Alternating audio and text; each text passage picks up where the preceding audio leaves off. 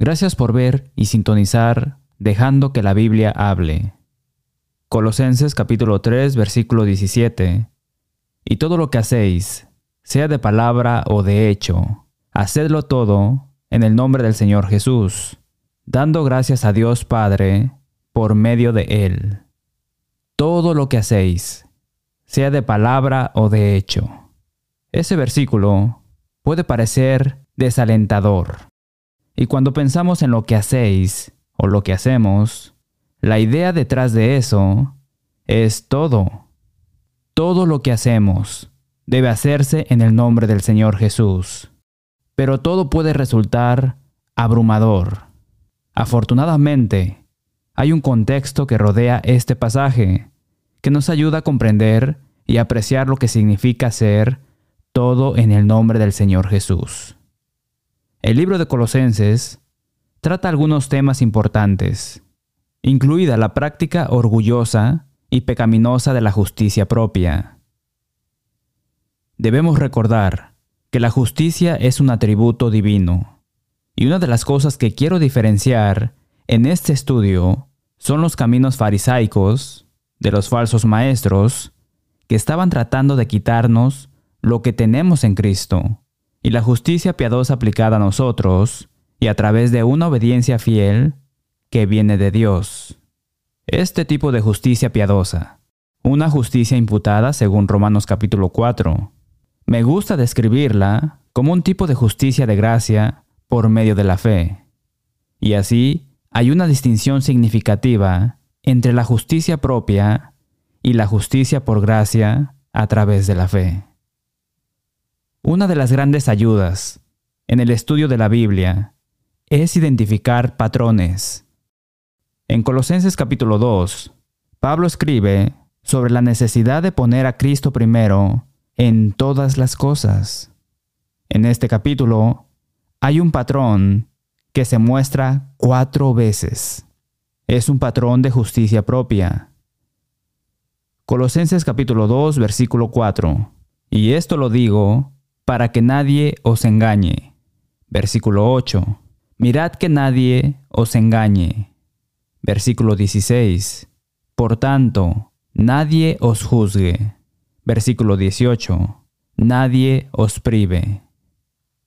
Cuatro veces vemos que las personas ponen en peligro su relación con Cristo, es decir, su salvación, con algo descrito como decepción, engaño y juicio. Esta es la forma en que funciona la justicia propia. Tiene una apariencia de valor, pero en realidad no vale nada. Y lo sabemos por Colosenses capítulo 2, versículo 23.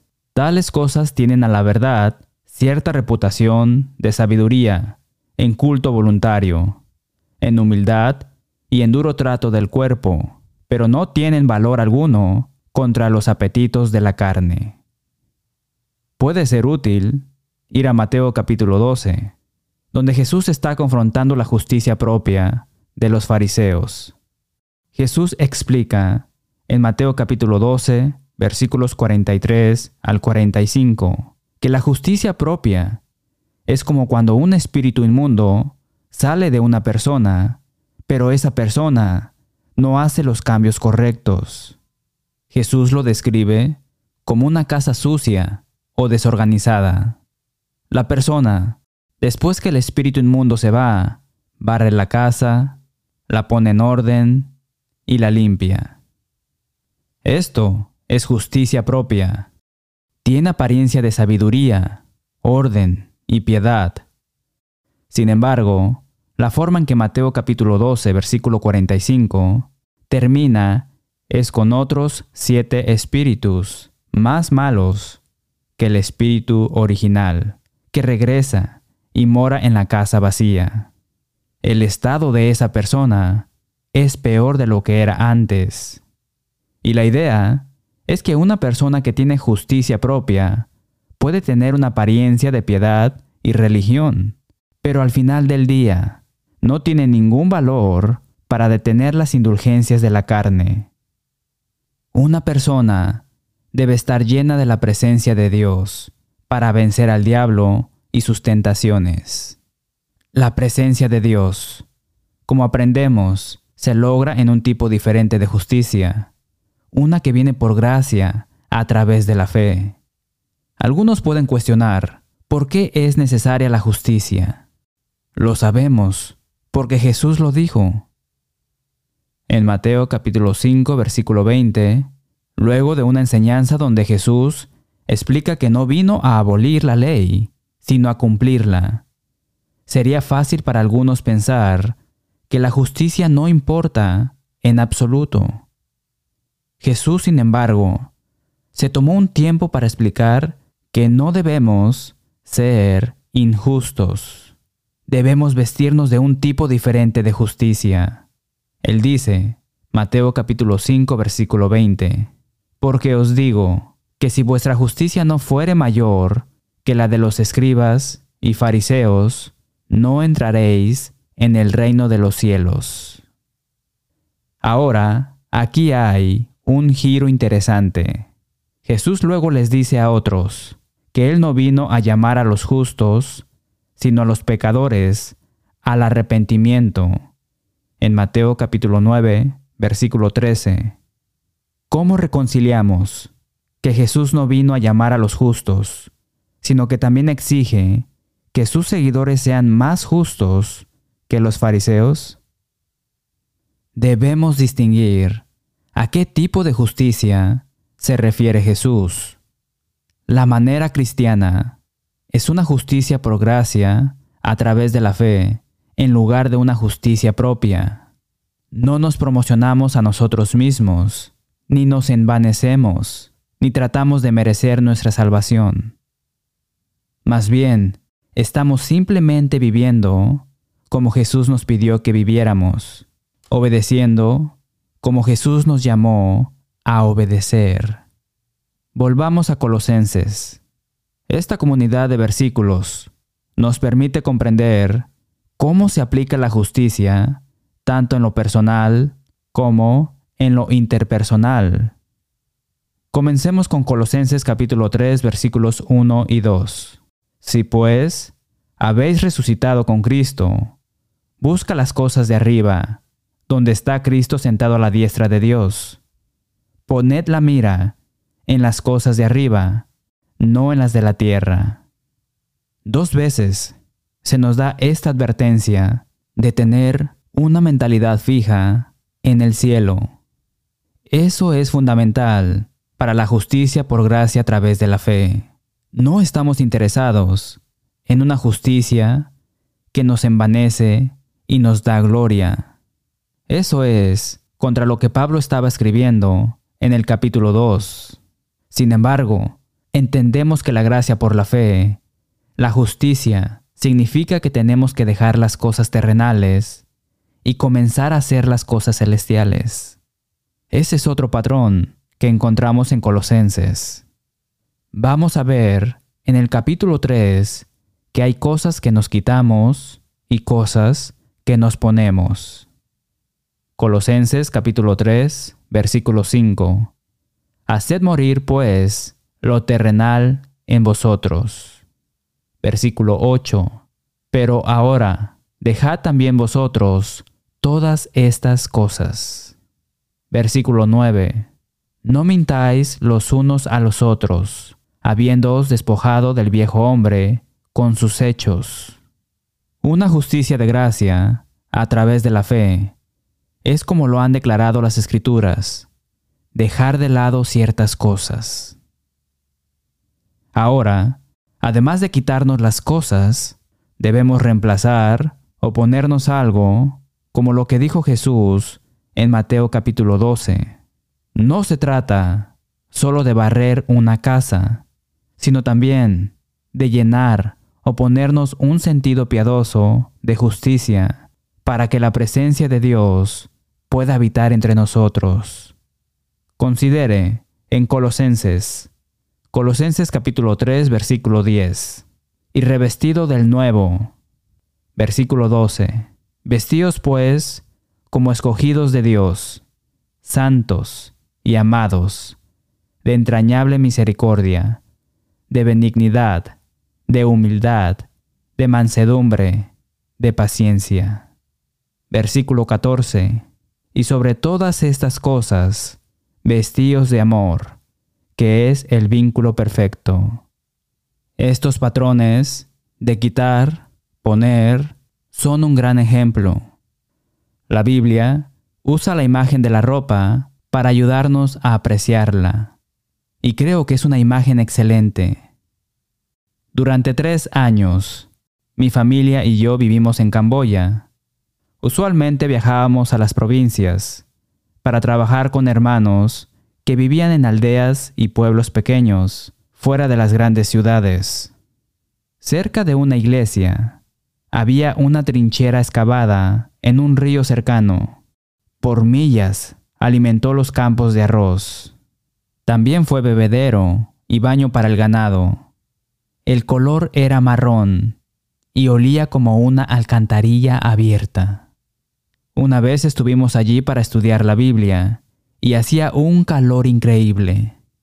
No pudimos evitar saltar a esa agua para refrescarnos. Entendíamos que olíamos mal, pero después de un tiempo, cada vez que estás sentado en esa agua, te olvidas de lo malo que es, hasta que llegamos a casa más tarde ese día. Fui a buscar un beso de mi esposa y ella no quería tener nada que ver conmigo. De hecho, exigió que antes de que pudiera darle un abrazo a ella o a los niños, inmediatamente me quitara esa ropa, me duchara y me pusiera ropa limpia. Imagínese, acabo de lavar y fregar y me he limpiado. Ahora, ¿es el momento de volver a ponerme esas prendas sucias? Por supuesto que no. Entendemos que es hora de ponerse ropa limpia, los trapos de inmundicia que arroja un pecador arrepentido es una vida pecaminosa. Y los cristianos continúan despojándose de los trapos sucios del pecado y de la justicia propia. Isaías capítulo 64, versículo 6. Si bien todos nosotros somos como suciedad, y todas nuestras justicias como trapo de inmundicia, y caímos todos nosotros como la hoja, y nuestras maldades nos llevaron como viento. Hay, sin embargo, ropa fresca y limpia que nos ponemos, lo cual es una gracia por medio de la fe, la justicia. No puedo evitar pensar en Apocalipsis capítulo 19 en una sección sobre la victoria final de los redimidos. Describe la cena de las bodas del Cordero. Apocalipsis capítulo 19, versículos 6 al 8. Y a ella se le ha concedido que se vista de lino fino, limpio y resplandeciente, porque el lino fino es las acciones justas de los santos es una justicia de gracia a través de la fe que nos ponemos cuando somos bautizados. Y cuando hayamos sido lavados y limpiados en la sangre del Cordero, nos adornaremos en justicia. Colosenses capítulo 3 tiene una muestra de lo que nos quitamos y de lo que nos revestimos.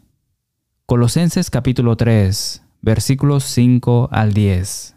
Haced morir, pues, lo terrenal en vosotros, fornicación, impureza, pasiones desordenadas, malos deseos y avaricia, que es idolatría. Pero ahora, dejad también vosotros todas estas cosas, ira, enojo, malicia, blasfemia, palabras deshonestas de nuestra boca. No mintáis los unos a los otros, habiéndos despojado del viejo hombre con sus hechos, y revestido del nuevo, el cual, conforme a la imagen del que lo creó, se va renovando hasta el conocimiento pleno. Es fácil a veces ser abrumado por una lista de cosas que se suponía que se debían posponer y no sabemos por dónde empezar. También es fácil pensar que todos los demás lo han descubierto.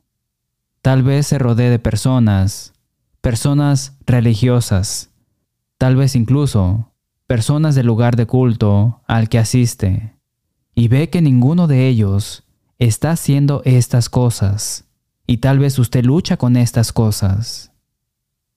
Puede ser fácil pensar, soy el único que no lo tiene resuelto y todos los demás son perfectos. Recuerde amigo, una justicia por gracia, a través de la fe, está dispuesta a confiar en Dios primero, que usted puede hacerlo, que usted puede ser justo, y que puede caminar en la luz como Jesucristo está en la luz. Y cuando caemos, una justicia de gracia a través de la fe está dispuesta a levantarse y no morar en la vergüenza, en el miedo y en la vergüenza que a menudo nos impiden volver a levantarnos. Pero en segundo lugar, es importante saber que nadie es perfecto. Y cuanto más seguros nos sintamos y más cómodos nos sintamos, podremos ser como Pablo en 1 de Timoteo capítulo 1, versículos 12 y 13, y reconocer los errores que hemos cometido. Cuando miro la lista de desánimos en Colosenses capítulo 3, veo las cosas que sé que he hecho, cada una de ellas, Estoy avergonzado de eso. No se engañe pensando que todo el mundo lo sabe y usted no. La iglesia del Señor será más fuerte cuando las personas se sientan lo suficientemente salvas y seguras para hablar entre sí sobre sus defectos, y cuando reconozcamos que todos tienen defectos, pero son perfeccionados a través de Jesucristo. Ahora recuerde, no se trata solo de quitarse cosas, sino también se trata de ponerse cosas. Colosenses capítulo 3 versículos 10 al 14. Y revestido del nuevo, el cual conforme a la imagen del que lo creó, se va renovando hasta el conocimiento pleno. Vestíos pues como escogidos de Dios, santos y amados, de entrañable misericordia, de benignidad, de humildad, de mansedumbre, de paciencia, soportándoos unos a otros y perdonándoos unos a otros si alguno tuviera queja contra otro. De la manera que Cristo os perdonó, así también hacedlo vosotros. Y sobre todas estas cosas, vestíos de amor, que es el vínculo perfecto. Ciertamente, hay mucho que podríamos decir sobre estos mandatos. Sin embargo, quiero centrarme en cómo las cosas que nos ponemos son personales e interpersonales. Recuerde, Colosenses capítulo 3, versículo 17 dice, Y todo lo que hacéis, sea de palabra o de hecho, hacedlo todo en el nombre del Señor Jesús. Entonces, nuestra persona interior cambia. Nos ponemos una nueva mentalidad, pero no hacemos todo de forma aislada. Tampoco obedecemos a Dios de forma aislada. Después de estos mandamientos, de quitarse, ponerse, Colosenses continúa con una sección sobre cómo usar estos mandamientos en las relaciones. De hecho, hay tres tipos de relaciones que Pablo usa para darnos un concepto de cómo aplicar una justicia de gracia por medio de la fe. Ahora, estos mandamientos se dan para que cuando estemos en estos roles podamos saber cómo obedecer a Dios. Pero también están destinados a realizarse en un ciclo con otra persona que está en esa relación con nosotros. Por ejemplo, Colosenses capítulo 3 versículos 18 y 19 dicen, Casadas, estad sujetas a vuestros maridos, como conviene en el Señor. Maridos, amad a vuestras mujeres, y no seáis ásperos con ellas. Este es un mandamiento para una persona en una relación. Y si es una relación, entonces estos mandamientos se retroalimentarán entre sí. Vemos relaciones que incluyen el esposo, esposa, el padre, hijo y el empleado, jefe. Por cuestiones de tiempo, me concentraré en el ciclo de la relación entre esposo y esposa, pero lo animo a que tome estos mismos principios y los aplique a las otras relaciones que se encuentran en esta escritura y en su vida. Una relación siempre requiere de dos personas. Lo ilustraremos como un ciclo. Hay un esposo y una esposa. El esposo tiene un mandamiento del cual es responsable hacia su esposa. Una esposa tiene un mandamiento del que es responsable ante su esposo. Estos mandamientos son personales en su implementación, pero interactivos en su influencia. Y debemos señalar que estos mandamientos no son los únicos mandamientos dados a los esposos y esposas. Es necesario leer toda la Biblia para conocer las expectativas en el matrimonio. Pero esta muestra contiene dos formas muy claras de que esta relación pretende circular adecuadamente. Cuando un esposo obedece al Señor y ama a su esposa, piense cómo esto va a influir en la forma en que ella se somete a su esposo. Asimismo, cuando una esposa se somete a su esposo, piense en la forma en que éste alimenta su interacción con ella para amarla. Este ciclo de interacción puede ser positivo o negativo.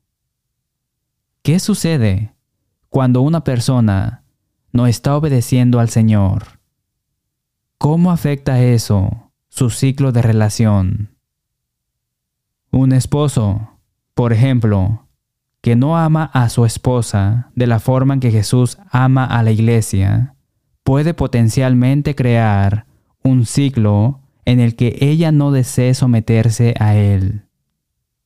Y si una esposa no desea someterse a su esposo, y entonces él no desea amarla, y ella no se somete, y él no ama, y da vueltas y vueltas y vueltas va. Este ciclo de interacción negativa, o baile loco, como se le llama a veces, debe detenerse. Aquí hay un recordatorio.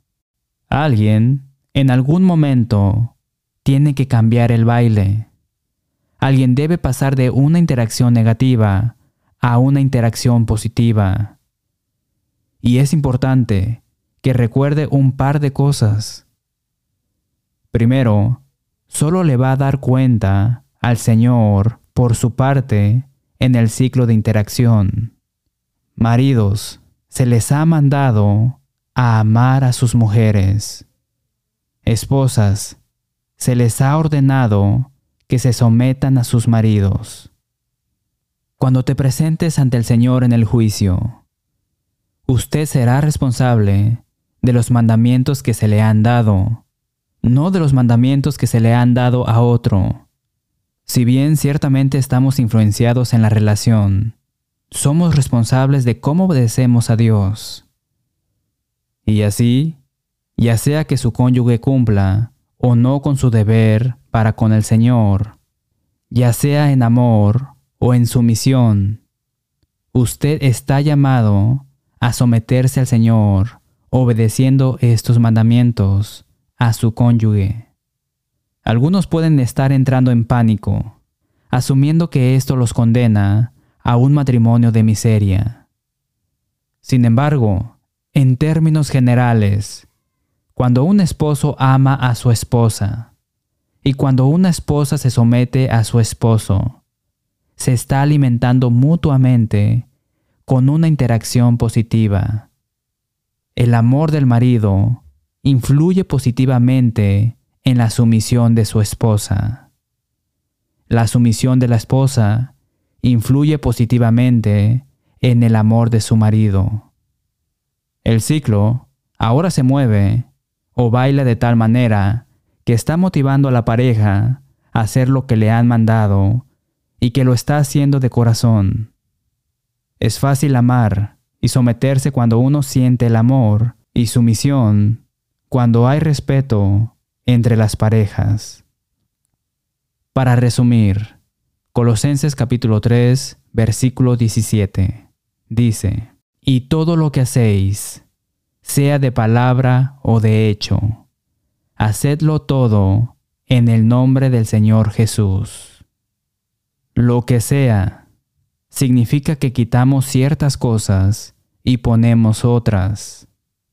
El despojarse y ponerse ocurre internamente y en las relaciones, de modo que en todo lo que decimos o hacemos, lo hacemos en el nombre del Señor. Una pregunta final. ¿Cómo cree que Jesús quiere que nos veamos a nosotros mismos cuando aplicamos la justicia? Lucas capítulo 17, versículo 10. Así también vosotros, cuando hayáis hecho todo lo que os ha sido ordenado, decid, siervos inútiles somos, pues lo que debíamos hacer, hicimos. Así es como Jesús ve la justicia por gracia a través de la fe, y es la justicia que nos ponemos, es la justicia que excede a los escribas y fariseos. Cuando nos vestimos de justicia, la percepción de algunos puede ser que de alguna manera estamos tratando de merecer o ganar nuestro camino al cielo sin depender de la obra hecha de Jesús. De hecho, las personas que no estudian la justicia pueden asumir que solo hay un tipo, la justicia propia arrogante y condescendiente. Sin embargo, Primera de Juan capítulo 5 versículos 2 y 3 dicen que los que aman a Dios obedecen sus mandamientos. Y cuando nos despojamos de esos trapos inmundos, de justicia propia, y nos ponemos las ropas finas y limpias de una gracia por medio de la justicia de la fe, podemos ser siervos inútiles e indignos, pero sabemos que estamos viviendo justamente para el Maestro. Así que todo lo que hacéis, sea de palabra o de hecho, hacedlo todo en el nombre del Señor Jesús. Regresaremos con las palabras finales después de un himno. Gracias por ver y sintonizar dejando que la Biblia hable. Comuníquese con nosotros para obtener una copia gratuita del mensaje de hoy, número 1387. Justicia aplicada. Visite el sitio web del hermano Edwards, pureandsimplebible.com, para obtener excelentes materiales de estudio de la Biblia. Finalmente, hacemos eco del sentimiento del apóstol Pablo, cuando escribió en Romanos capítulo 16, Versículo 16. Os saludan todas las iglesias de Cristo. Hasta la próxima semana y que Dios le bendiga.